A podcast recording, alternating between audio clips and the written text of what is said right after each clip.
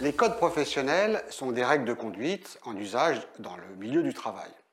Et l'ensemble de ces codes forment la culture d'une entreprise ou d'une organisation.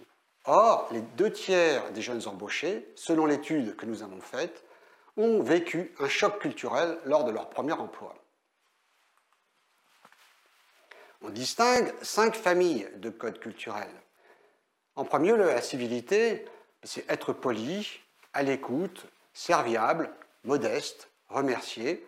Voilà des codes de civilité basiques. Mais il peut exister des exigences de niveau supérieur. Par exemple, choisir son vocabulaire, répondre sans heurter, tout en étant assertif, anticiper les besoins des autres pour leur éviter d'en souffrir. Le deuxième volet concerne les codes de responsabilité. Donc, évaluer un job, une mission qu'on vous donne, s'engager sur un délai et sur un niveau de qualité, le réaliser, et si un pépin arrive, le signaler à l'avance qu'on ne tiendra pas à ce délai ou ce niveau de qualité, et assumer ses erreurs. Voilà des codes très simples de responsabilité qui créent la confiance. Le troisième type de code, ce sont les codes d'étiquette. Ce sont des pratiques propres à l'entreprise, souhaitées par elle pour l'ensemble des salariés. Ces codes sont nombreux. Ils peuvent aller de traditions conviviales, rituelles, à des procédures écrites et obligatoires. Les codes hiérarchiques forment la quatrième famille. Il s'agit des codes relationnels imposés par le manager direct. Le premier, c'est la distance. Proche, il est disponible, il vous aide. Distant, il n'est pas disponible, il vous indique comment trouver vos solutions à votre travail.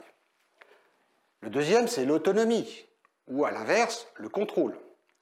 Le troisième, c'est l'évaluation, collective ou individuelle.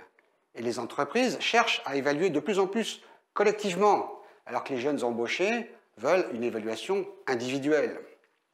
Un quatrième code hiérarchique est ressorti lors de notre étude, c'est la communication directe ou indirecte. Les écarts apparaissent lorsque la préférence de l'embauché diffère de la pratique du manager direct. Le dernier facteur est celui des codes de valeur. Ça correspond à la hiérarchie de partage de la valeur qui motive les prises de décision managériales.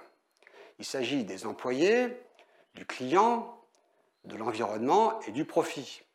En entreprise, tout comme dans l'éducation supérieure, une aide à la compréhension des codes professionnels, à la prise de recul, à la mesure des écarts personnels, permettra au nouvel embauché de comprendre que ces codes ont du sens, que les écarts sont naturels.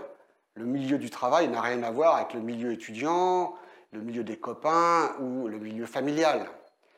Que l'adaptation personnelle est nécessaire sans être tout le temps obligatoire et elle est en général accessible.